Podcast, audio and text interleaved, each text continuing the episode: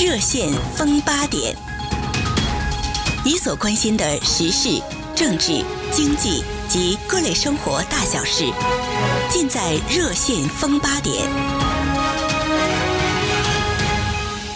各位听众朋友，晚上好，欢迎您收听今晚的节目。这个礼拜三啊，也就是前天，拜登总统宣布了一个行政命令，要给一部分还负有学生贷款的美国人减免他们的贷款。这是他在前年总统大选的时候做出的一个承诺，当时就有一些争议，有的人说不应该这样做，有的人说应该把所有的学生贷款全都免除。那么，我们先来看看拜登的行政命令的细节是什么。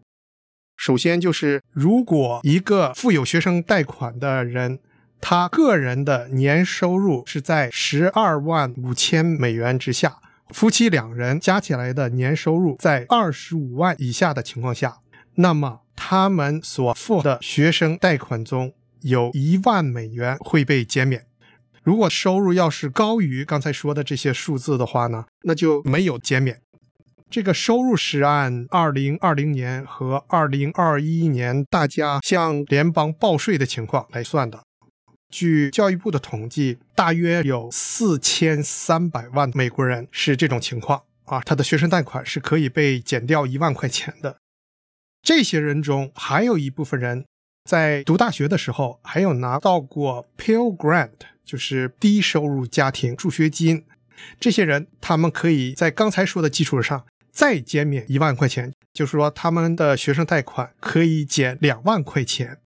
这些人呢，占刚才说的四千三百万人中的百分之六十，就是说有两千七百万人应该能拿到两万美元的贷款减免。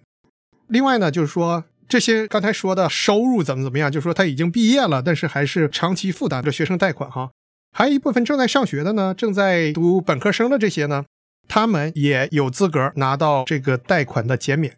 但是必须是在今年七月一号以前申请的，现在申请是来不及了。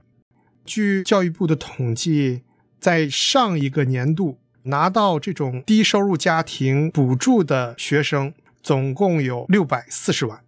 平均每人拿到四千一百多美元。大部分拿到这些助学金的家庭呢，都是年收入在四万以下的，百分之百都是在六万以下的。这些学生本身就有政府补助哈，但是还是不够，因为他们是低收入家庭，所以呢，他们还申请了上大学的学生贷款。现在呢，这些贷款呢也要给他减免，限制是这个贷款必须是从联邦政府借的贷款，从私人银行或者是其他借贷机构借的钱呢不能算在之内哈。但是据联邦政府统计，百分之九十的学生贷款就是这个 dollar 的数量。都是从联邦政府机构借贷的，所以绝大部分人还是应该受益的哈。另外呢，联邦政府还有一个项目是 Parent Plus Loan，就是家长也介入的贷款。因为有的学生他不是自己贷款，是作为一个家庭哈，是父母帮他贷款，但是这个贷款是用来给学生上大学用的，这个也可以享受这次贷款减免待遇。另外就是不管是本科生还是研究生，都可以享受这个贷款减免。一般本科生贷款的利率呢，现在是百分之四点九九，研究生大约是百分之六点五，就研究生贷款利息高了一点哈，因为有很多人都有一些收入。还有一条呢，就是实际上过去两年啊，在疫情期间，很多学校有一段期间都关闭了，新冠疫情把很多系统都打乱了。那么从二零二零年三月开始，联邦政府就宣布。学生贷款可以暂停偿付，后来又延期几次，到今年八月三十一号，也是这个月底，这个宽限期就结束了，大家要重新开始付贷款了。拜登的行政命令呢，把这个期限又延长到今年年底啊，就是到十二月三十一号之后，借过学生贷款的人呢，开始偿还利息和本金，所以所有人至少还有一段宽限的时间。这也是给那些现在已经工作了，他的学生贷款还没有偿还完呢，可是收入已经超过了政府的限制，他不能拿到减免，推迟交款的时间是要尽量缓和一下这波人的情绪吧，哈，因为大家都贷款了，那些人不用还，为什么我就必须要还呢？有些人是这样质疑哈，这是一个问题。那么大家宽限期间都往后推的话呢，至少这些人可以在利用这一段时间多挣一些钱嘛，那你就可以还了啊，是出于这个理由。现在还没有办法申请减免，因为教育部还在建立这套网站系统，估计在年底之前是应该一定要把它建立起来的。有一部分人可能要被拖延，如果他的个人资料，好比说收入的情况啊等等，在教育部没有 account 没有这些细节的话呢？那要自己填表，然后联邦政府再证实，可能会耽误一定时间才能把它免掉。另外还有八百万人呢，他们在教育部的数据库里已经有详细的资料，这些人的贷款减免，教育部就会自动处理，就把你贷款欠款的数额给减掉一万或者是两万，不需要你来申请。不过整个这个系统现在还没有建立起来，在年底之前，教育部还会发出通知的。如果过去这一段时间，有的人在宽限期偿还了一部分贷款，刚才讲了，从二零二零年三月十三号开始，哈，联邦政府那时候不是说可以推迟交款吗？但是有的人呢，因为他工作了嘛，哈，他想就一步一步还了嘛。如果他已经都还了一万块钱了，现在突然这一万块钱被减免了，那不是太冤枉了吗？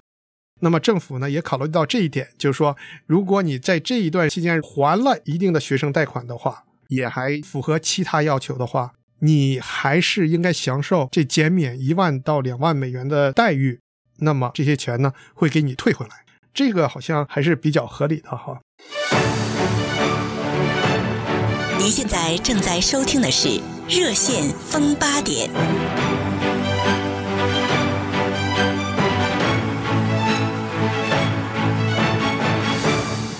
今天跟大家讨论的是拜登总统发布的减免学生贷款的行政令。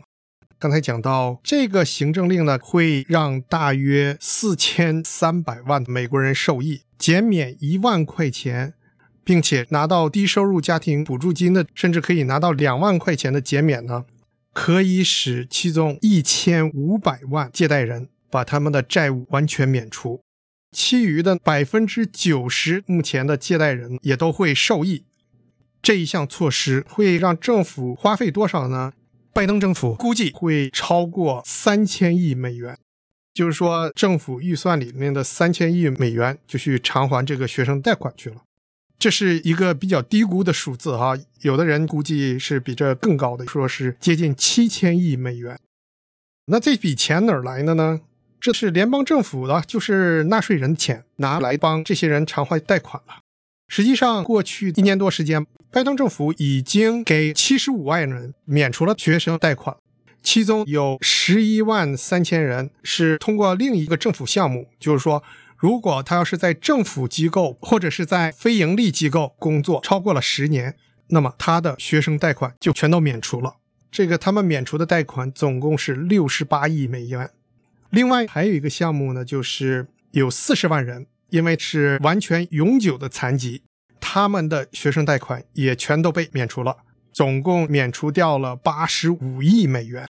这已经发生了哈，就是从二零二一年拜登上台开始呢，就已经在某些情况下减免一些学生贷款了。另外还有就是有一些学生，他们去上的这个大学是一个诈骗的这种野鸡大学哈。实际上没教他们什么东西，就是把这些学生招来，然后呢，让他们去申请政府的贷款。他们把学费收了之后，教了点东西呢，这学生出去根本找不到工作，没法偿还贷款。但是这学校野鸡大学赚了钱，政府把贷款发出去了，钱送给了这些人。这些学校这几年已经有很多被起诉，有的已经宣布倒闭了哈。但是学生呢，他们还负着贷款的这个债务。那么，拜登政府已经把很多人的这个债务，因为他们受到欺骗，也给免除了。不管怎么讲吧，这些已经是很大的数目了，已经有一百八十五亿联邦的钱花在这个上面了哈。那么这次的就更广泛了，这是千万人的量级，有这么多人会受到影响。共和党当然是反对这件事，理由有几条，一个是说这个不公平哈。那些过去很多年已经辛辛苦苦、认认真真偿还了贷款的人呢，什么都没有，这不公平。据统计，到目前为止，申请过联邦贷款的美国人大约有八千万人。现在四千多万人呢还在负债，那就说明另外一半他已经付清了。那他付清了，那当然政府的减免计划就跟他没关系了。那就说他多付了，跟那些人比啊，这是一方面。另外，共和党提出的批评呢，就是说申请学生贷款的这些人是要拿大学学位，甚至包括研究生哈，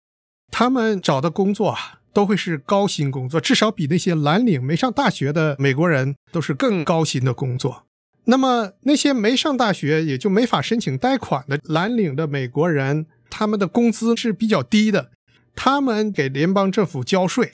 反过来呢，供联邦政府给这些以后高薪阶层帮他们交学生贷款，这不是不公平吗？哈，这更导致两极分化嘛。这也是一个他们批评拜登政府的地方。那当然就是要鼓动自己的基本盘了。共和党支持者基本盘是这种蓝领工人，哈。一般受到大学教育和更高的，他有民主党的倾向。这实际上意思说，我们共和党这些选民拿着低廉的工资，交联邦的税务，来替这些高薪的民主党付学生贷款，这不合理哈。另外呢，反对的还有技术问题，就是说有些高薪的工作，它实际上是以后那些年赚的很多，比如医生、律师哈。但是刚开始实习的时候，他未必赚的那么多。这个时候他学生贷款可以减免，但是之后肯定能偿还的。现在为什么要给他减免呢？民主党的人士认为呢，实际上拜登总统也直接说了，他说这项措施呢会让很多人减轻债务负担，使他们得到发展，因为这些债务阻碍了他们发展。没有了债务的话呢，他们可以更快的去买房子，更快的成立家庭。可以更大胆的去创业，这是对这些人有很大帮助的。教育部现在还在考虑其他的怎么样给大家减免学生贷款的办法哈，比如说教育部提出一个建议，贷款的人每年必须偿还的金额，以前呢是他收入的至少百分之十到百分之十五，要看个人情况了哈。他每年收入的百分之十到百分之十五要偿付这个贷款。教育部现在在考虑要把这个降到百分之五，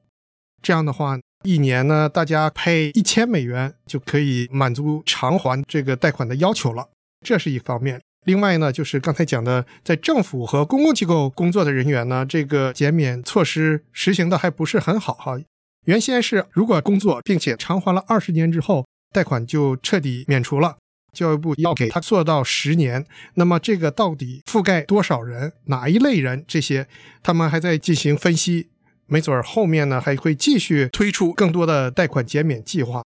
但是不管怎么讲，这明显也是为了中期选举了。这个贷款减免计划并没有解决学生不堪重负最大的、最根本的问题。最根本的问题是学费太贵了。这个行政命令对最近这些年疯涨的学费一点作用都没有，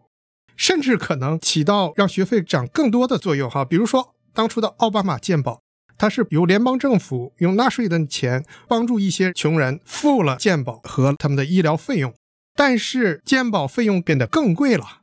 医疗公司、医院、医生、制药商他们并没有降价，因为政府发钱给病人来交给他们，他们就自然提价呀。医疗费继续上涨啊！当然拿了奥巴马健保的人受益了，但是我们一般的人费用涨了，这也是通胀的一方面哈。所以这个行政命令呢，很有可能造成同样的情况哈。这大学看哦，学生贷款联邦政府帮着交，一下几千亿，那我继续涨学费啊，那其他的人就会受到一些影响。所以也有人批评这件事，实际上会让通货膨胀更加加剧。啊，因为联邦政府在发钱，很可能会刺激大学费用，还有很多其他的一些价格继续上涨，这未必是一个好的现象。今天节目时间也到了，谢谢您的收听，我们下周再会。